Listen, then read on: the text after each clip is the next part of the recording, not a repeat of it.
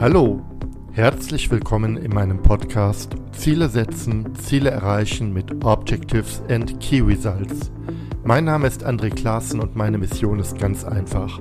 Ich möchte, dass du mit deinen Zielen erfolgreich bist, sei es für dich persönlich, in deinem Team oder in deiner ganzen Organisation. Und jetzt, lass uns gemeinsam starten. Vor einiger Zeit fragte ich, ob es bereits konkrete Anwendungsbeispiele für das Zielsystem OKR in der öffentlichen Verwaltung gibt. Darauf sprach mich Benedikt Göller an, der zusammen mit Cassandra Becker im Rahmen des Fellowships von Work for Germany das Auswärtige Amt in der Umsetzung seiner Digitalstrategie beraten hat auf dieses Gespräch mit Cassandra und Benedikt habe ich mich sehr gefreut, denn beide beleuchten nicht nur Sinn und Nutzen von Zielsystemen, sondern haben zwei sehr interessante Beispiele zum Einsatz von OKR in Non-Profit-Organisationen im Gepäck. Höre unbedingt rein, unabhängig davon, aus welcher Branche du kommst.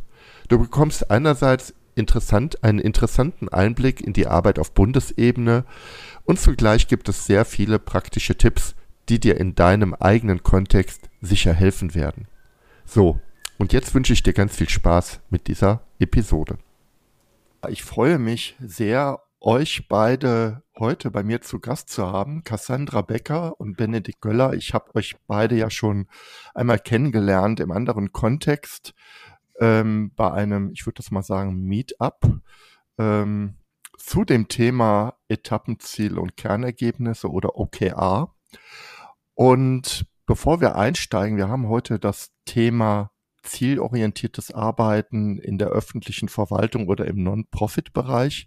Bevor wir damit einsteigen, stellt euch doch gerne einmal vor, wer seid ihr, was macht ihr, was treibt euch an? Cassandra, vielleicht fängst du einfach an und dann der Benedikt.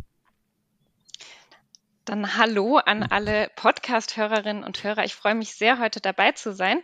Mein Name ist Cassandra, Cassandra Becker. Ich bin 32 Jahre alt, wohne jetzt schon seit vielen Jahren in Berlin, aber komme eigentlich ursprünglich aus Mainz und die Mainzer Lebensfreude, die habe ich auch so ein bisschen aus Mainz mitgebracht. Was mache ich, wenn ich gerade nicht hier in einem Podcast bin? Dann bin ich Geschäftsführerin von Work Forward mit ähm, meiner Partnerin und Mitgründerin zusammen. Wir sind äh, Gestalterinnen der neuen Arbeit. Das heißt, wir begleiten Organisationen in ihren Wandlungsprozessen. Wandlungsprozesse ist natürlich sehr vielfältig. Also das kann bedeuten, dass wir in Veranstaltungen oder Workshops begleiten, Teamklausuren begleiten, zum Beispiel mit OKR, wo wir heute ja auch noch drüber sprechen werden, Zukunftsworkshops gestalten, wie sieht die Zukunft für eine Organisation aus und was kann sie heute schon tun, aber natürlich auch längere Projektbegleitung, also mit neuen Methoden Projekt- und Produktziele erreichen, beispielsweise ein Zielbild für modernes Arbeiten mit Design Thinking oder Arbeiten in Sprints. Ansonsten, was treibt mich an? Und das erklärt auch schon so ein bisschen, ähm, warum ich selber gegründet habe. Ich bin wirklich fest davon überzeugt, dass der öffentliche und gemeinwohlorientierte Sektor und die Organisationen, die die es dort gibt, das größte Potenzial haben, eine positive Gesellschaft zu gestalten. Und äh, aus eigener Erfahrung weiß ich auch, ich habe schon im öffentlichen und Non-Profit-Sektor gearbeitet, dass es dann auch wichtig ist, dabei Spaß zu haben und selbstwirksam zu sein. Und mich treibt eben an, Organisationen zu begleiten und ihre Arbeitswelten so zu verändern, dass sie wirklich nicht nur mit mehr Freude ihrem gesellschaftlichen Auftrag nachkommen können, sondern auch zeitgemäßer und effektiver arbeiten können. Also letztendlich neue Methoden in den öffentlichen und Non-Profit-Sektor zu bringen, um da den vielfältigen Herausforderungen, die es da gibt, ähm, auch besser Rechnung tragen zu können. Ja, das ist ein riesen Blumenstrauß, Cassandra. Da werden wir uns ähm, gleich im Gespräch sicher die eine oder andere Blume rauspicken. Benedikt, stell dich, du dich doch kurz vor. Ja, sehr gerne. Ich bin Benedikt, 33 Jahre alt, Politik- und Verwaltungswissenschaftler und lebe auch in Berlin. Äh, ich bin jetzt seit Dezember 2021 Referent für Organisationsentwicklung in der Heinrich-Böll-Stiftung. Bevor ich zur Heinrich-Böll-Stiftung gekommen bin, habe ich verschiedenste öffentliche Organisationen zur digitalen Transformation beraten und die Digitalagentur in Brandenburg mit aufgebaut. und war im vergangenen Jahr Innovationsfellow im Auswärtigen Amt über das Work for Germany Programm, über das ich auch Cassandra kennengelernt habe. Und darüber habe ich euch auch kennengelernt, nicht so intensiv, weil ich habe nur blitzlichtartig mal reinschauen dürfen, aber das war wirklich interessant und da werden wir vielleicht heute auch mal gemeinsam einen Blick drauf werfen. Ja, ganz herzlichen Dank. Willkommen hier in der Runde. Und dann steigen wir mal ein. Wir hatten ja im Vorfeld überlegt, über welches Thema wollen wir reden. Und ähm, das Thema Zielorientierung haben wir uns gemeinsam ausgesucht. Warum, was ist jetzt, ich vielleicht auch mal ein bisschen provokant gefragt, was ist denn jetzt eigentlich das Neue oder andere, warum sich gerade, ich schaue jetzt mal ein Stück auf Verwaltung, gerne auch auf gemeinwohlorientierte Organisationen, warum sich diese Organisationen mit Zielen beschäftigen sollen. Wer möchte denn da mal einsteigen in das Thema? Cassandra, vielleicht fängst du noch mal an. Ich werde dann einfach abwechseln, muntern in der Runde, wenn sich, bis sich das Gespräch, bis das Gespräch im Fluss kommt.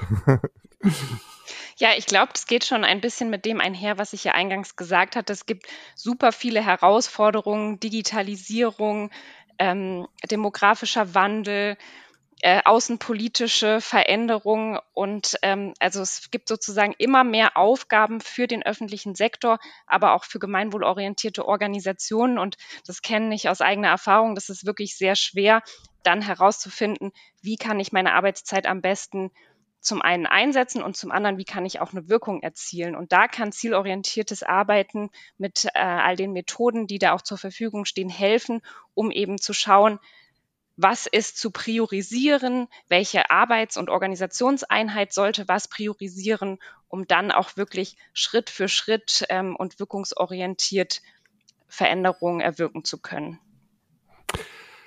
Da liegt mir ja eine provokante Frage auf der Zunge. ähm, mit Blick auf Verwaltung ist es ja so, ja, das stimmt. Aber die Verwaltung hat ja die Besonderheit, also zumindest nehme ich das so wahr, dass sie sich die Aufgaben nicht immer so aussuchen kann. Das heißt also absolut richtig, die Summe der Aufgaben wird immer mehr. Ähm, gleichzeitig heißt das aber nicht, dass das Personal immer mehr wird, sondern es gibt wirklich in einigen Verwaltungen tatsächlich richtige Überlastungsanzeigen.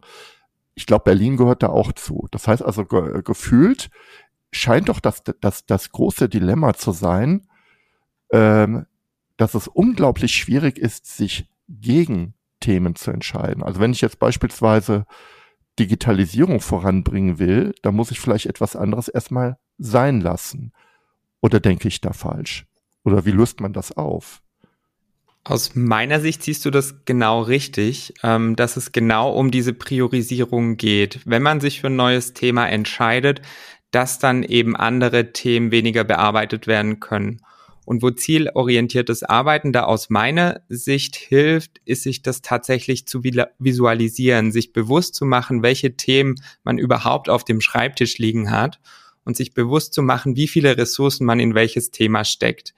Ich glaube, in unserer Verwaltung sind das Themen, die ähm, vor allem, wenn es darum geht, äh, Wirkungsmessung zu betreiben, also zu schauen, welche Wirkung hat denn die Ressource, die in eine Aufgabe gesteckt wird, am Ende und dass wir da aktuell noch nicht die notwendigen Zahlen haben. Und wenn wir mhm. diese Zahlen haben, können wir auch besser priorisieren. Mhm.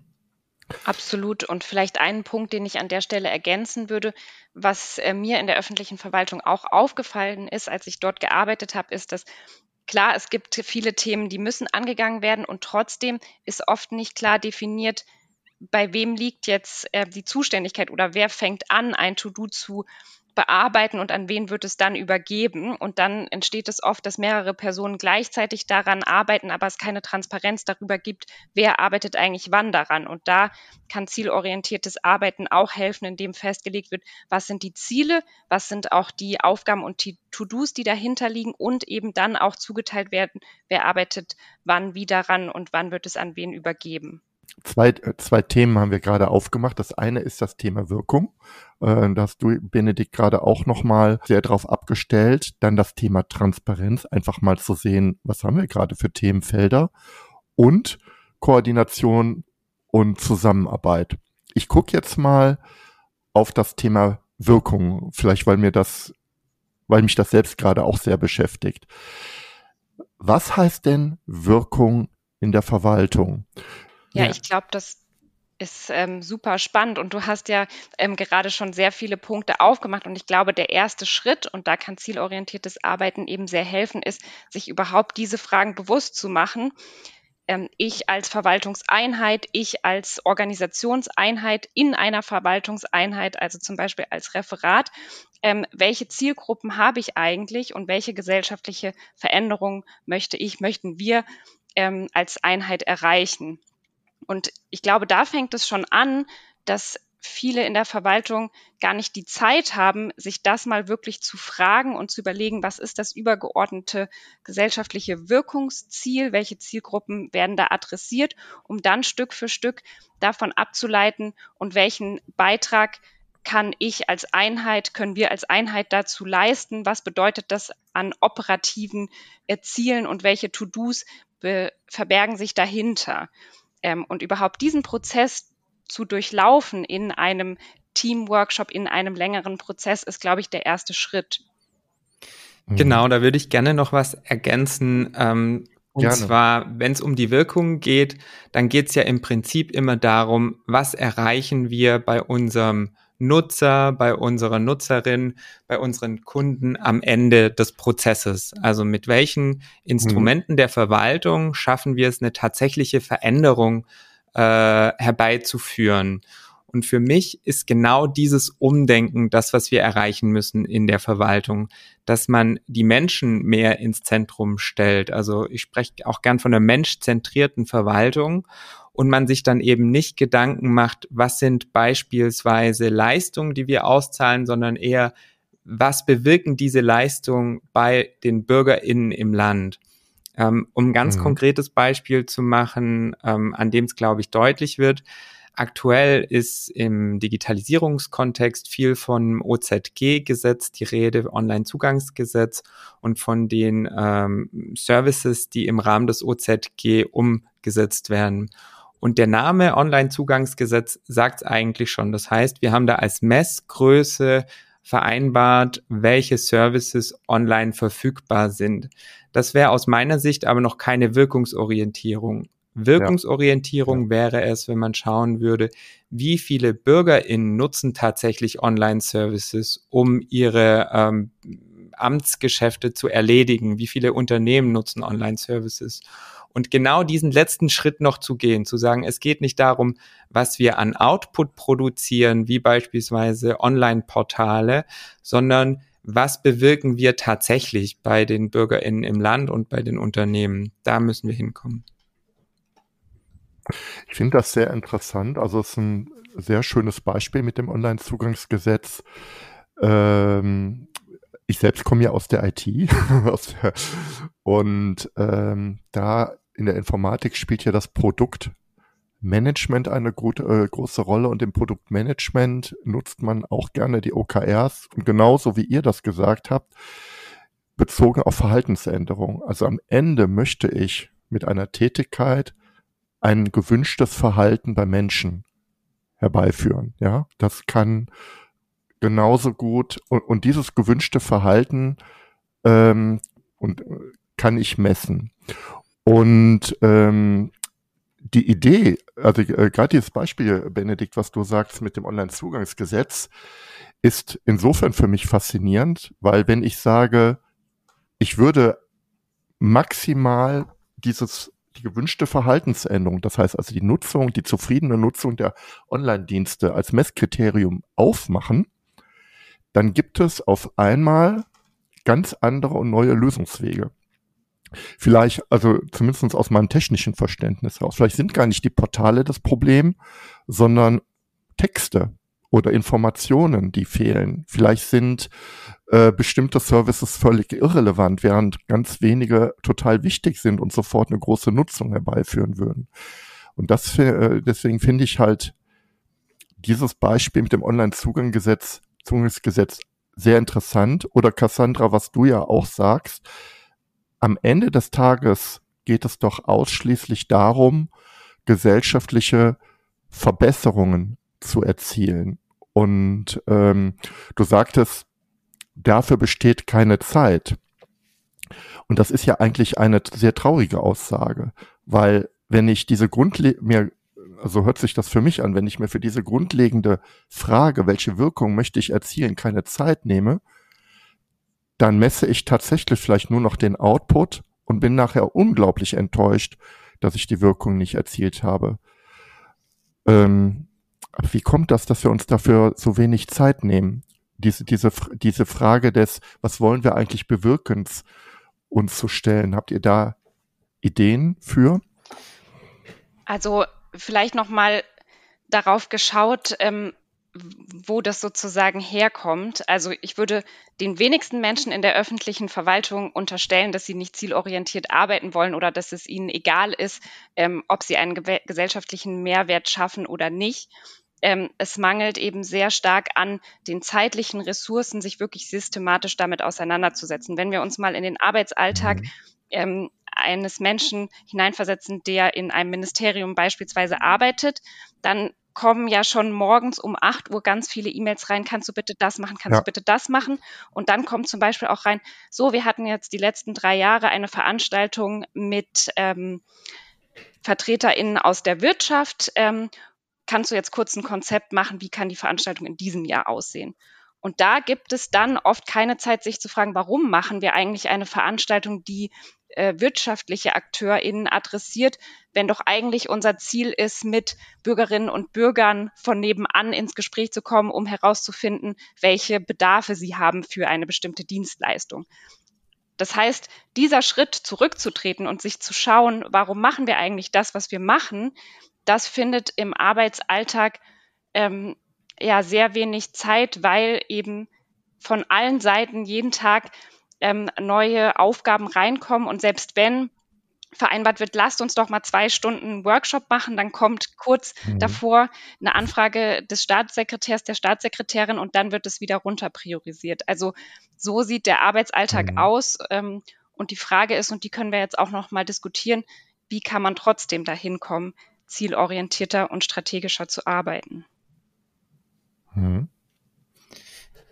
Ja, absolut. Da würde ich gerne auch noch ein, einen Satz ergänzen, äh, beziehungsweise ähm, einen kleinen Exkurs anstoßen, wo die Verwaltung eigentlich herkommt. Ähm, ich würde unbedingt vermeiden wollen, dass es äh, in unserem Gespräch jetzt darum geht, dass die Verwaltung an sich äh, nicht optimal arbeitet oder dass die Verwaltung an sich anders äh, arbeiten müsste. Weil wenn man historisch schaut, die Verwaltung in den Strukturen, wie sie ist, ist über die letzten 100 Jahre so gewachsen. Ähm, und unsere Verwaltung in Deutschland hat tatsächlich auch sehr viele positive Aspekte, ähm, die wir uns immer wieder ins Gedächtnis rufen müssen. Beispielsweise äh, ist sie das Rückgrat unserer Demokratie. Sie organisiert unsere äh, demokratischen Prozesse von Wahlen, Beteiligungsverfahren mhm. und so weiter. Äh, Korruption ist in Deutschland kein Thema in der Verwaltung, was ein sehr hoher Wert ist. Nichtsdestotrotz diese Strukturen, die dazu führen, dass äh, die Verwaltung heute so funktioniert, wie sie funktioniert, äh, sind eben über einen sehr langen Zeitraum entstanden und heute so nicht mehr zeitgemäß. Ähm, das heißt, die Welt hat sich in den letzten 100 Jahren verändert. Es gibt ein neues Verständnis darüber, wie heutzutage gearbeitet wird und auch die Werkzeuge der Arbeit haben sich verändert. Stichwort Digitalisierung. Heutzutage haben wir einfach ganz andere Möglichkeiten, ähm, zusammenzuarbeiten, kollaborativ zu arbeiten. Und was sich auch verändert hat, sind die Ansprüche der Bürgerinnen und Bürger an die Verwaltung. Ähm, es ist nicht mehr ganz nachvollziehbar für eine Person, warum sie morgens bei Amazon was bestellen kann, was abends bei ihr dann geliefert wird und sie gleichzeitig beispielsweise zwei Monate in Berlin auf einen Termin beim Bürgeramt warten muss, um einen neuen Ausweis zu beantragen. Und diese verschiedenen externen Faktoren führen dazu, dass äh, die Verwaltung, so wie sie aktuell aufgebaut ist, da einfach sich umstellen muss. Ähm, wir sind jetzt aus dem Bereich Wirkungsorientierung gekommen und haben gesagt, okay, welche Aspekte gibt es da zu bedenken? Und ich würde gern aufgreifen, was Cassandra vorhin meinte, nämlich wenn man vom, vom Endkunde her denkt, wenn man von der Wirkung her denkt und dann tatsächlich transparent macht, welche Aspekte ähm, einem äh, da begegnen oder worauf man seinen Fokus legen muss, dann fällt es einem auch einfacher zu priorisieren. Und genau das ist äh, ein Weg, wo die OKR-Methode, also Objectives und Key Results, beziehungsweise wie wir es für die Verwaltung übersetzt haben, Etappenziele und Kernergebnisse helfen kann, weil die Methode Struktur gibt, diese althergebrachten Strukturen aus der Verwaltung neu zu denken. Also ähm, ganz herzlich Dank nochmal für eure beiden Hinweise. Also einmal mit dem Blick in die Bürokratie jetzt auf der äh, Ministerialebene und natürlich auch den Blick auf der Verwaltung.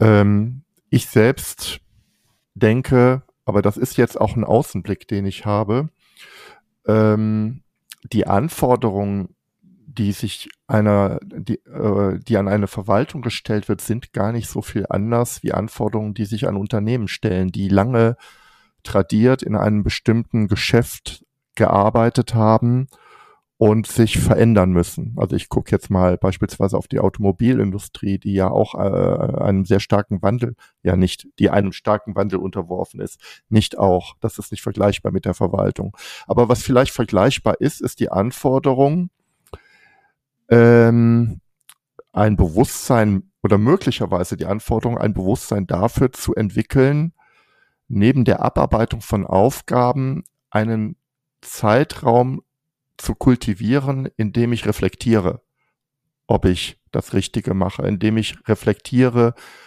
womit können maximal Wirkung erzielt werden, indem ich reflektiere, was können wir vielleicht im nächsten Monat ein kleines wenig besser machen als im Monat davor das wäre so etwas, wo ich glaube, ähm, was ein Stück weit helfen können. Ich selbst bin noch nicht so ganz überzeugt, ob alles anders werden muss, weil Benedikt, du, Benedikt, du hast es gerade gesagt, die Robustheit der Verwaltung, die Zuverlässigkeit der Verwaltung, die ist ein enormes Fund. Und die, die, die, die wollen wir ja nicht aufgeben, sondern ich äh, denke aus meiner Sicht, es braucht eine Stück weit eine Ergänzung vielleicht zu dem, was heute gemacht wird. Und ich würde gerne das Ganze mal ganz praktisch machen. Ähm, ihr habt, ihr wart ja in verschiedenen, ihr habt ja, äh, ihr wart ja in verschiedenen ähm, Verwaltungskontexten oder oder äh, Kontexten von Gemeinwohlorientierung unterwegs. Und ihr habt auch beide Erfahrungen sammeln können mit OKRs oder Etappenziele und Kernergebnisse. Ähm, was wäre denn ein Beispiel, über das, in das wir mal reinschauen können, von dem ihr berichten könnt, wo ihr mit Zielorientierung tatsächlich eine Veränderung in der, in der Zusammenarbeit äh, äh, von Menschen ähm, herbeiführen konnte, die nämlich genau unter diesen die genau in dieser Situation sind, Cassandra, die du eben gerade beschrieben hast, ja, wo der, wo die E-Mail das Tagesgeschäft unbarmherzig diktiert. Was wäre denn ein schönes Beispiel? Ich kann sehr gerne ähm, berichten, was wir im Auswärtigen Amt gemacht haben während des Fellowships äh, im vergangenen Jahr. Vielleicht noch mal ein ganz mhm. kurzer Aus oder kein Ausblick, sondern ein Rückblick sozusagen, was das Fellowship überhaupt war. Äh, sowohl Cassandra als auch ich waren im vergangenen Jahr 2021 von Mai bis Oktober beide als Innovationsfellows im Auswärtigen Amt um das Auswärtige Amt dabei zu begleiten, neue Methoden auszuprobieren, agiles Arbeiten in die Strukturen zu bekommen. Wir waren in unterschiedlichen Kontexten eingesetzt ähm, und mein Kontext, von dem ich jetzt gleich auch berichten werde, war eben die Erstellung einer Digitalisierungsstrategie für das Auswärtige Amt. Das heißt, eine sehr große Frage im Prinzip, wie kann sich das Auswärtige Amt auf die Chancen und Herausforderungen der Digitalisierung einstellen und diese für sich nutzen. Ein klassischer Strategieprozess im Ministerium sieht so aus, dass äh, das zuständige Referat, in meinem Fall Referat 120, Grundsatz Digitalisierung, eine Strategie erstellt hätte, also tatsächlich klassisch einen Text geschrieben und den zur Billigung an alle Stakeholder im Haus, das heißt die anderen Referate und Abteilungen geschickt hätte. Die hätten ihre Anmerkungen gemacht, es wäre zurückgekommen und nach mhm. einem langen Abstimmungsprozess hätte man diese Strategie gehabt. Äh, der Ansatz des Fellowships, den wir mit reingebracht haben, war, diesen Strategieprozess neu zu denken. Das heißt, nicht mhm. im stillen Kämmerchen eine Strategie vor sich zu, hinzuschreiben, die abzustimmen und danach wieder in die Schublade zu packen, sondern tatsächlich einen Beteiligungsprozess im ganzen Haus anzustoßen zum Thema Digitalisierung. Ähm, wir haben das gemacht über interaktive Workshops mit den Führungskräften, haben geschaut, was hat sich das Auswärtige Amt zur Digitalisierung schon überlegt. Es gibt ja auch schon eine Reihe Projekte, die dazu laufen. Es gibt auch schon eine Reihe Ziele, die, die dazu formuliert waren und haben das runtergebrochen auf ein strategisches Zielbild mit 17 strategischen Zielen, die darunter hängen. Dann haben wir gesagt, okay, jetzt haben wir im Prinzip die Strategie fertig. Die Zielebene ist gemacht. Aber die große Frage, wie bekommen wir jetzt diese Ziele ins Tun? Das ist ja. genau das, woran, wo viele Verwaltungen äh, dann tatsächlich äh, oder wo viele Verwaltungen oder auch andere Organisationen Schwierigkeiten haben, in die Umsetzung zu kommen. Und genau da haben wir gesagt, da setzen wir mit der OKR-Methode an ähm, haben es allerdings nicht OKR-Methode genannt, sondern Etappenziele und Kernergebnisse. Das heißt ganz mhm. konkret, zu jedem dieser 17 strategischen Ziele haben wir einen Workshop veranstaltet mit dem Ziel, mit dem jeweiligen Ziel und alle Stakeholder aus dem Haus dazu eingeladen, die etwas zu diesem Ziel zu berichten haben. Das heißt, beispielsweise als strategisches Ziel, wenn da formuliert ist, allen Beschäftigten steht jederzeit und einfach zugänglich das vorhandene Wissen, Informationen und Daten, welche sie für ihre Arbeit benötigen, zur Verfügung. Wir gesagt, okay, wer ist da zuständig? Haben gesagt, die IT ist mhm. zuständig, mhm. Organisationsreferate, Fachreferate, unterschiedlichste Stakeholder, haben die zusammengeholt und gemeinsam überlegt, welche Etappen müssen erreicht werden, also welche Objectives müssen im nächsten Jahr erreicht werden, um diesem strategischen Ziel näher zu kommen. Und dann zu schauen, welche Kernergebnisse helfen uns, diese Etappenziele messbar zu machen. Ähm, das hat dazu geführt, dass diese Personen sich an einem Zeitpunkt des Strategieprozesses zusammengesetzt haben, wo sie normalerweise noch gar keinen Austausch gehabt hätten, nämlich ganz am Anfang. Mhm. Für das Ministerium mhm. war das ein sehr großer Schritt, auch sozusagen ohne große inhaltliche Vorbereitung in so einen Workshop zu gehen, nämlich nur mit dem strategischen Ziel und zu sagen, das strategische Ziel ist gesetzt, aber wie wir gemeinsam als Haus dahin kommen, das wollen wir jetzt auch gemeinsam ausarbeiten. Ähm, darauf haben sich die Personen eingelassen und haben das dann auch gemeinsam gemacht. Ähm, das heißt, zu jedem dieser 17 strategischen Ziele wurden Workshops veranstaltet und in den Workshops äh, die Etappenziele und Kernergebnisse formuliert. Und was eben das Schöne ist, ähm, dass die Leute sich darauf eingelassen haben, klar einerseits, andererseits aber auch der Strategieprozess jetzt als kontinuierlicher Prozess angestoßen ist. Das heißt, dieser Personenkreis kommt alle drei bis sechs Monate wieder zusammen, um wieder da drauf zu schauen und zu sagen, okay, haben wir Fortschritte gemacht? Wo müssen wir nachsteuern? Was funktioniert gut und was nicht? Und das führt dazu, dass man die Strategie eben kontinuierlich hinterfragt, auch die eigenen Prozesse hinterfragt und dafür sorgt, dass diese auch angepasst werden. Die Menschen, mit denen ihr gearbeitet habt, nur um einen Blick zu schauen, weil die, das Auswärtige Amt ist ja auch eine besondere, ein besonderes Ministerium. Also ich, äh, sind auch Diplomaten, glaube ich, ne? Die genau, rotieren. Richtig. Das heißt also, da ist auch hohe Fluktuation bei den Projektbeteiligten oder ist das nicht so? Ähm, doch.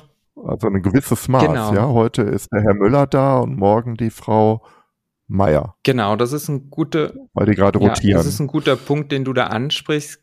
Im Auswärtigen Amt ist es so, dass die Diplomaten alle drei bis vier Jahre rotieren, das heißt, ihre Stationen mhm. wechseln und das tatsächlich auch sehr divers sein kann. Also das kann sein, man ist für drei Jahre zuständig für Digitalisierung und danach ist man zuständig für, ähm, für China oder ist dann an der Botschaft in China oder wie auch immer. Mhm. Ähm, nichtsdestotrotz was auch ein Vorteil ist vielleicht, ne? Weil die Menschen sind es gewohnt, sich in neue Sachverhalte und Kontexte reinzufinden. Genau, das kann auch ein Vorteil mhm. sein. Andererseits ist das natürlich gerade beim Thema Wissensmanagement auch was, was man äh, beachten muss, dass eben diese Kontinuität mhm. nicht gegeben ist. Und aber auch da ein riesiger Vorteil der OKR-Methode ist die Transparenz. Das heißt, alles, was wir in den Workshops erarbeitet haben, wurde auch direkt ins Intranet gestellt alle Etappenziele, alle Kernergebnisse und daraus auch abgeleitet Aufgabe und Projekte sind für alle Beschäftigten im Auswärtigen Amt einsehbar. Das heißt, selbst wenn es da eine Fluktuation gibt zwischen den Beteiligten am Prozess, können die anderen relativ schnell dieses Onboarding für den Prozess machen, weil immer nachvollziehbar ist, was sind unsere aktuellen Ziele und wo arbeiten wir, worauf arbeiten wir hin. Ich habe noch eine kritische Frage, ähm, also äh, um da noch mal reinzustoßen. 17 strategische Ziele kommt mir wirklich viel vor. Ja, also äh, da kriege ich ein bisschen Bauchschmerzen, weil ich denke, okay, ja, wir haben diese 17 Ziele, aber das ist dann so aufgefächert, dass eine hohe Parallelität stattfindet und die Ziele, also ich kenne die Ziele jetzt nicht im Einzelnen, aber das ist jetzt mal meine Sicht und die Ziele auch schwer äh, zu erledigen sind, ja, weil, äh, weil das einfach so unglaublich viele sind.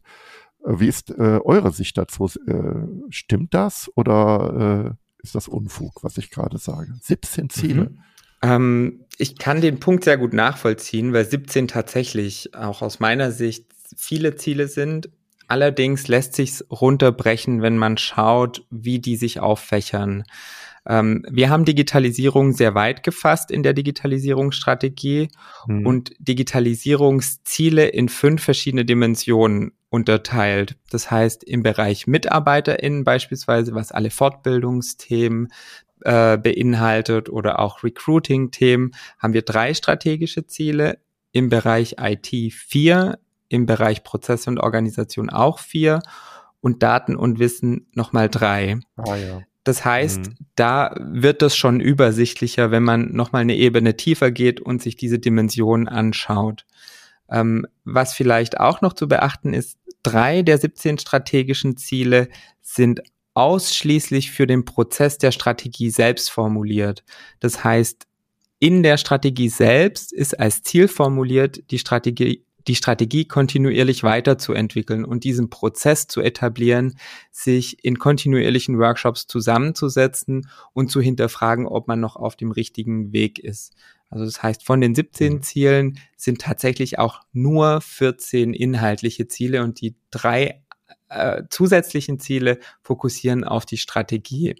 Das zeigt aber aus meiner Perspektive auch nochmal, wie wichtig auch dem Auswärtigen Amt war, zu sagen, es geht uns jetzt nicht nur um die Inhalte, sondern es geht uns auch um den Prozess der Beteiligung im Haus, mhm. Digitalisierung ins Haus zu tragen und da kontinuierlich dran zu arbeiten. Mhm. Ach, ein Hinweis vielleicht an der Stelle. Die Strategie ist auch im Internet verfügbar. Wir werden da ähm, auch die Links dazu nachher zur Verfügung stellen. Wunderbar. Wenn ich die nicht habe, schickt die mir gerne. Die würde ich nämlich dann gerne an den Podcast dranhängen, dann kann man sich, können sich das interessierte Hörerinnen und Hörer gerne anschauen. Cassandra, du warst so ruhig. Vielleicht hast du auch noch ein Beispiel oder möchtest du zu dem etwas ergänzen? Ähm, ich würde vielleicht beides tun, einmal ergänzen und dann noch ein weiteres Beispiel gerne. einbringen.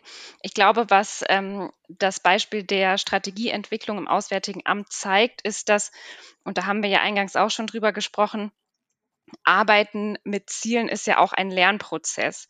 Und wenn wir uns überlegen, mhm. wo ähm, das Auswärtige Amt, wo Ministerien herkommen, dann ist das ja ganz oft so, dass ganz lange Papiere geschrieben werden, 30 Seiten Strategie und dass das jetzt hier schon ein großer Schritt ist und das ähm, werden die Hörerinnen und Hörer sich dann auch anschauen können, dass in der Strategie die Ziele auf einer Seite in so einem ich nenne es mal, in einer Sonnenübersicht dargestellt werden konnten. Ähm, und mhm. das ist auf jeden Fall schon, finde ich, ein großer Schritt in die richtige Richtung. Ähm, und was man ja auch oft liest, ist, dass wenn Dinge anders gemacht werden, wenn Prozesse sich ändern, dann gibt es natürlich auch Bedenken und Ängste. Und ich glaube, bei so einem Strategieprozess ist es ja sehr oft so, und das hat Benedikt ja auch geschildert, da sind sehr, sehr viele Beteiligte ähm, beteiligt, ähm, die natürlich alle auch ihre äh, Punkte einbringen wollen. Ähm, und da zu zeigen, wir nehmen das ernst und wir kürzen das jetzt nicht auf drei sehr übergeordnete strategische Ziele ähm, runter, bedeutet natürlich auch, ähm, die Beteiligten mitzunehmen. Und deswegen glaube ich, ist das ähm, ein ganz guter Mittelweg, der da erstmal gewählt wurde. Und ich bin sicher, die nächste Strategie äh, dann ab 2027, äh, da werden es dann vielleicht nur noch die Hälfte oder sogar noch weniger Ziele sein. Ich habe noch mal eine Frage zu diesem äh, sehr schönen Beispiel. Ähm, ich habe wahrgenommen, dass ähm, die Arbeitslast in so einem Ministerium erheblich ist für die Mitarbeiter. Und jetzt komme ich mit so einem Querschnittsthema wie Digitalisierung und sage, äh, da müssen wir auch noch dran arbeiten. Wie habt ihr denn die Menschen oder die Mitarbeiterinnen und Mitarbeiter dazu gewonnen, mitzuarbeiten? Wurde das vorüberlegt? Wer arbeitet mit? Wer arbeitet nicht mit? Habt ihr mit einer Einladung gearbeitet? Äh, ähm, wie ist das passiert? Wie, wie seid ihr da ins Handeln gekommen und habt Leute gewinnen können, auch wirklich ernsthaft jetzt mitzuarbeiten, weil das ist ja keine Kleinigkeit, diese 17 Ziele zu bewegen. Stelle ich mir jedenfalls vor. Mhm, absolut. Ähm, ich würde es jetzt im Nachhinein tatsächlich als einen zweistufigen Prozess beschreiben, wie wir ähm, die Leute beteiligt haben. Einerseits durch diese klassische äh, Beteiligungsstruktur, die es gibt. Also es gibt klassische Zuständigkeiten auch für Digitalisierung im Ministerium, wo in verschiedenen Abteilungen Ansprechpartner bekannt sind, ähm, die dementsprechend mhm. ähm, eingeladen werden. Das war der eine Weg. Ähm, der andere Weg und das ist, glaube ich, auch das Geheimnis war, wir haben es komplett offen gestellt, allen Personen im Haus sich einzubringen in den Prozess. Ähm, die strategischen ah, ja. Ziele waren von Beginn an im Intranet veröffentlicht und es äh, wurde auch veröffentlicht, wann zu welchem strategischen Ziel ein Workshop-Termin stattfindet. Das heißt, alle Stakeholder im Haus konnten da auch proaktiv auf uns zugehen und sagen, ähm, hey, das hattet ihr vielleicht nicht auf dem Schirm, das Thema bewegt mich auch, ich möchte hier mit dazukommen. Das heißt, wir haben äh, die Leute nicht gezwungen oder nicht zwingen müssen, sich einzubringen, sondern die Leute kamen auch proaktiv auf uns zu. Und das andere ist dann tatsächlich auch die Methodik in den Workshops selbst.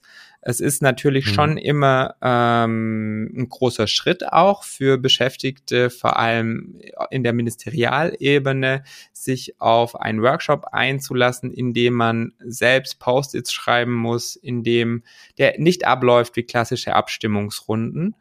Und äh, mein Eindruck war, dass sobald diese erste Hürde gefallen ist, also sobald die Leute da waren und wir einen kleinen Check-in gemacht haben, alle drüber gesprochen haben, wie es ihnen heute geht, fünf Minuten ganz am Anfang, ähm, man schon gemerkt hat, dass die Leute jetzt auch Lust haben, gemeinsam an einem Thema zu arbeiten. Und dafür haben wir eben ja auch die Offenheit gegeben und gesagt, wir geben euch jetzt nicht vor, was ihr entscheiden müsst, sondern wir geben das Zielbild vor und ihr entscheidet selbst über den Weg, wie ihr dahin kommt. Und das mhm. hat ehrlich gesagt den allermeisten auch Spaß gemacht, da dann drüber nachzudenken.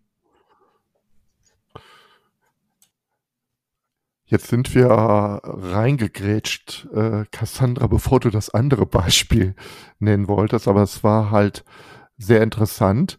Ähm, mit Blick auf die Uhr, hast du ähm, ähm, vielleicht erzählst du noch mal etwas über ein zweites Beispiel, vielleicht auch äh, aus einer ganz anderen Situation, äh, dass wir da noch ein Stück weit Illustration bekommen für Arbeit mit Zielen. Ja, sehr gerne. Und wir bleiben auch beim Thema, nämlich beim Thema Digitalisierung, nur in einem anderen Kontext, nämlich diesmal nicht in der öffentlichen Verwaltung, sondern in, im Non-Profit-Sektor und zwar beim Deutschen Roten Kreuz.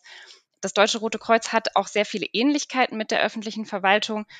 Ähm, und ist auch teilweise agiert sehr verwaltungsnah. Ähm, das Rote Kreuz ist ja so aufgebaut, dass es gibt den Bundesverband in Deutschland und dann gibt es ähm, 19 Landesverbände, also zum Beispiel ähm, Bayern, Baden-Württemberg und so weiter. Und darunter gibt es dann noch ähm, Kreisverbände, die dann die operative Arbeit machen, also zum Beispiel ähm, Pflegedienste anbieten, äh, Kitas haben, äh, Jugendsozialarbeit machen, Schuldnerinnenberatung und mhm. dergleichen. Das ist also der Kontext und ich habe ähm, im Generalsekretariat, also auf der Bundesebene, gearbeitet und zwar im Digitalisierungsteam.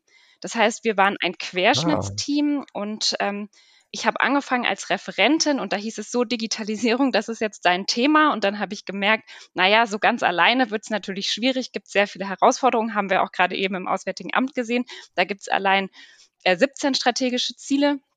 Und dann habe ich eine Digitaleinheit aufgebaut. Ähm, und Aufgabe der Digitaleinheit war es zu schauen, wie kann das Potenzial der Digitalisierung so genutzt werden, dass es, und hier sind wir auch wieder bei den Zielgruppen, nämlich den vulnerablen Gruppen in unserer Gesellschaft zugutekommt. Und das mhm. heißt, wir sind als Team sehr, sehr schnell gewachsen, waren aber trotzdem immer noch in der klassischen Referentinnenstruktur. Und da haben wir zunehmend gemerkt, das Team wird größer und wir kriegen immer mehr Anfragen und Digitalisierung kann ja auch heißen, hey, könnt ihr uns ähm, irgendwie ein Tool aufsetzen hinzu, ja. ähm, wir brauchen Digitalisierungsförderung und so weiter. Also da fehlte die strategische Ausrichtung und auch die vorhin schon oft angesprochene Frage, wie können wir priorisieren? Ähm, jeder hat irgendwie so vereinzelt in seinen Subthemen gearbeitet. Ähm, gab Doppelstrukturen, Synergien konnten nicht ausreichend genutzt werden und wir hatten eben auch dadurch, dass es so verschiedene Fördertöpfe gab, eine starke Output-Orientierung und eben haben weniger auf die Wirkung schauen ja. können. Das war sozusagen der Kontext und dann haben wir auch da mit OKR gearbeitet und das zeigt eben ganz schön, dass nicht die ganze Organisation sich gleich umstellen muss, sondern dass man das auch als Team machen kann. Weil wir haben uns dann nämlich als Team gefragt, was ist eigentlich unsere Vision als Team? Nämlich, ähm, und das haben wir dann auch in Workshops gemacht, da haben wir uns als Team kennengelernt. Also solche Workshops haben ja auch immer einen schönen Teambuilding-Effekt mhm. ähm, und haben dann gemeinsam erarbeitet, unsere Vision ist es eigentlich, wir wollen eine innovative und digitale Arbeitsumgebung ähm, errichten, in der auf Grundlage menschlichen Miteinanders innovative und niedrigschwellige Lösungen erarbeitet werden können, die dann wirklich den Zielgruppen zugutekommen. Und somit ähm, haben wir dann auf Basis dieser Vision ähm, drei strategische Ziele erarbeitet und wie bei Benedikt auch schon geschildert, Etappenziele für uns rausgearbeitet und Kernergebnisse definiert. Und das hat uns total geholfen, besser priorisieren zu können, welche Aufgaben zahlen eigentlich auf unsere strategischen Ziele ein. Ähm, und das hat Benedikt ja auch schon eben erläutert, wie das aussehen kann. Deswegen möchte ich da nochmal auf einen anderen Aspekt eingehen, den wir ergänzend gemacht haben, nämlich das Thema der Transparenz. Wir haben äh, nicht nur die Ziele definiert, sondern wir haben dann auch in einem Kanban-Board, also letztendlich in einer großen To-Do-Liste, haben wir erfasst, ähm, wer hat welche To-Dos, auf welche Kernergebnisse zielen sie ein und dann natürlich auch mhm. auf welche Etappen und strategischen Ziele. Das heißt, wir können, konnten auch im täglichen Doing immer wieder sehen, ähm, diese eine Aufgabe, die ich gerade mache, also zum Beispiel, ähm, dass ich eine Umfrage durchgeführt habe, was für Hardwarebedarfe gibt es eigentlich bei den Mitarbeitenden, dass ich dann gesehen habe, okay, das ist ein Kernergebnis, ähm, um Mitarbeitende mit notwendiger Hardware überhaupt ausstatten zu können fürs digitale Arbeiten ähm, und damit zu erreichen, dass sie zunehmend digital arbeiten können und bessere Angebote für die Zielgruppe machen können. Und das hat zu einer, das haben wir auch in ähm, einer Umfrage gesehen, das hat dazu geführt, dass die Mitarbeitenden im Team viel weniger gearbeitet haben ähm, und ähm, auch mehr Freude und Selbstwirksamkeit hatten. Und das war nur in einem äh, Team und hat dann auch andere Teams inspiriert, auch mit ähm, OKRs oder OKR-Ansätzen zu arbeiten. Ich habe da mal zwei Fragen. Also ich finde das Beispiel auch sehr, sehr schön. Ja, ähm, die erste Frage ist, als ihr diese Visionsbildung gemacht habt und gesagt habt, am Ende des Tages möchte, das ist, das ist das, womit wir in der Digitalisierungsarbeit Wirkung erzielen möchten. Ähm, das, äh, äh, ihr seid ja nicht sozusagen im luftleeren Raum, sondern es gibt ja eine große Organisation um euch. Ähm, wie habt ihr das, ähm, musstet ihr das genehmigen lassen oder wie konntet ihr diese, Vis weil diese Vision entscheidet ja maßgeblich darüber, was ihr danach macht oder auch vielleicht nicht so sehr macht. Das ist ja nicht nur irgendein Satz, sondern das ist ja eine Kernaussage, eine eure Bestimmung sozusagen in eurer Arbeit. Also es hat eine, wenn man es richtig ernst nimmt, eine unglaubliche äh, entscheidende Wirkung darüber, wie ihr künftig arbeiten werdet. Habt ihr das, äh, wie wurde das kommuniziert oder ähm, dann letztendlich auch für alle anderen akzeptabel, was ihr euch daraus über, überlegt habt. Ja, du hast absolut recht. Also natürlich gibt es beim äh, Deutschen Roten Kreuz ja auch einen, ähm, also alle zehn Jahre findet der statt, einen großen beteiligungsorientierten Strategieprozess, wo sich genau mit diesen Fragen beschäftigt wird. Aber eben weil es so eine große Organisation ist, bleibt eine Vision da natürlich sehr übergeordnet. Und in unserem Fall, nämlich dem Digitalisierungsteam, war das ähm, für uns sozusagen zu unkonkret, insbesondere auch mit Blick darauf, dass wir anders ja. gearbeitet haben als viele andere Einheiten, nämlich ähm, weniger auf einer Policy-Ebene und stärker noch ähm, auf der Ebene, wie können wir konkret unterstützen, Kompetenzen im Verband aufzubauen, ähm, neue mhm. ähm, Produkte zu entwickeln. Und das heißt, wir haben genau geschaut, ist es im Einklang mit der übergeordneten Vision ähm, und wie können wir es aber für uns als Team noch schärfen. Und das haben wir auch ganz mhm. transparent mhm. gemacht mit den ähm, überliegenden Führungsebenen. Und das war jetzt ähm, eigentlich, ähm, würde ich sagen, kein großer Prozess, sondern da gab es eine große Offenheit zu sagen, probiert es einfach aus und wenn es euch als Team Super. hilft, dann, mhm. dann macht das gerne so. Und dann habe ich mal eine zweite Frage vielleicht zu dem Einsatz von OKR selbst. Ihr habt dann, so höre ich das heraus, diese OKRs tatsächlich auch dafür genutzt, ich übertreibe jetzt mal, eure ganze Arbeit in diese Kernergebnisse einzusortieren. Das war jetzt nicht on top, wir machen strategisch auch noch das und haben noch unser Tagesgeschäft, sondern ihr habt euer Tagesgeschäft über das Kanban-Board in diese Ziele einsortiert. So nach dem Motto, natürlich gibt es immer Dinge, die jetzt nicht auf diese Ziele einzahlen, aber 80 Prozent der Arbeit zahlt auf die Ziele ein. Oder habe ich jetzt da ein Wunschbild gerade aufgemacht? Ähm, ich würde sagen, das äh, war auf jeden Fall der Anspruch, also das Wunschbild. Das hat oft geklappt manchmal hat man mhm. auch festgestellt, hm, wir haben doch so und so viele Stunden in der Woche eigentlich nicht verbracht, um ähm, Dinge zu tun, die auf unsere Ziele einzahlen, sondern ähm, mussten vielleicht allgemeine Admin-Aufgaben machen. Und dieses, was du ja auch schon angesprochen hast, dieses ähm, immer wieder reflektieren, ähm, das ist eben auch mhm. ein wichtiges Element in so einem Prozess, nämlich zu schauen, wie können wir nachsteuern. Das hatte Benedikt eben ja auch angesprochen.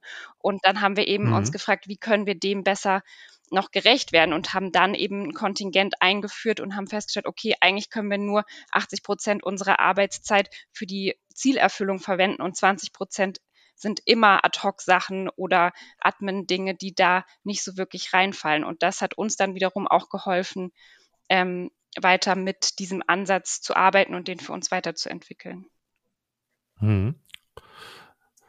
Ja, ganz herzlichen Dank, Benedikt und Cassandra, für diese ähm, wirklich sehr interessanten Beispiele. Es sind natürlich beides, das Deutsche Rote Kreuz, da wo du gearbeitet hast, Cassandra, oder das letzte Beispiel, und natürlich das Auswärtige Amt Großorganisation. Ja, das ist jetzt äh, äh, nochmal eine andere Ebene als das, was vielleicht eine kleine Gemeinde oder eine kleine Kommunalverwaltung macht.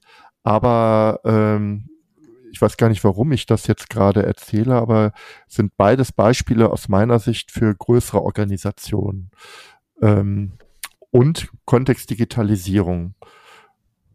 Was nicht heißt, dass man diese Methode nicht auch auf ganz andere Dinge äh, übersetzen und nutzen kann.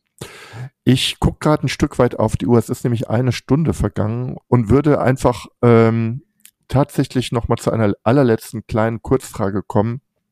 Vielleicht fangen wir auch dann wieder bei dir an, Cassandra, und dann geht's an den Benedikt.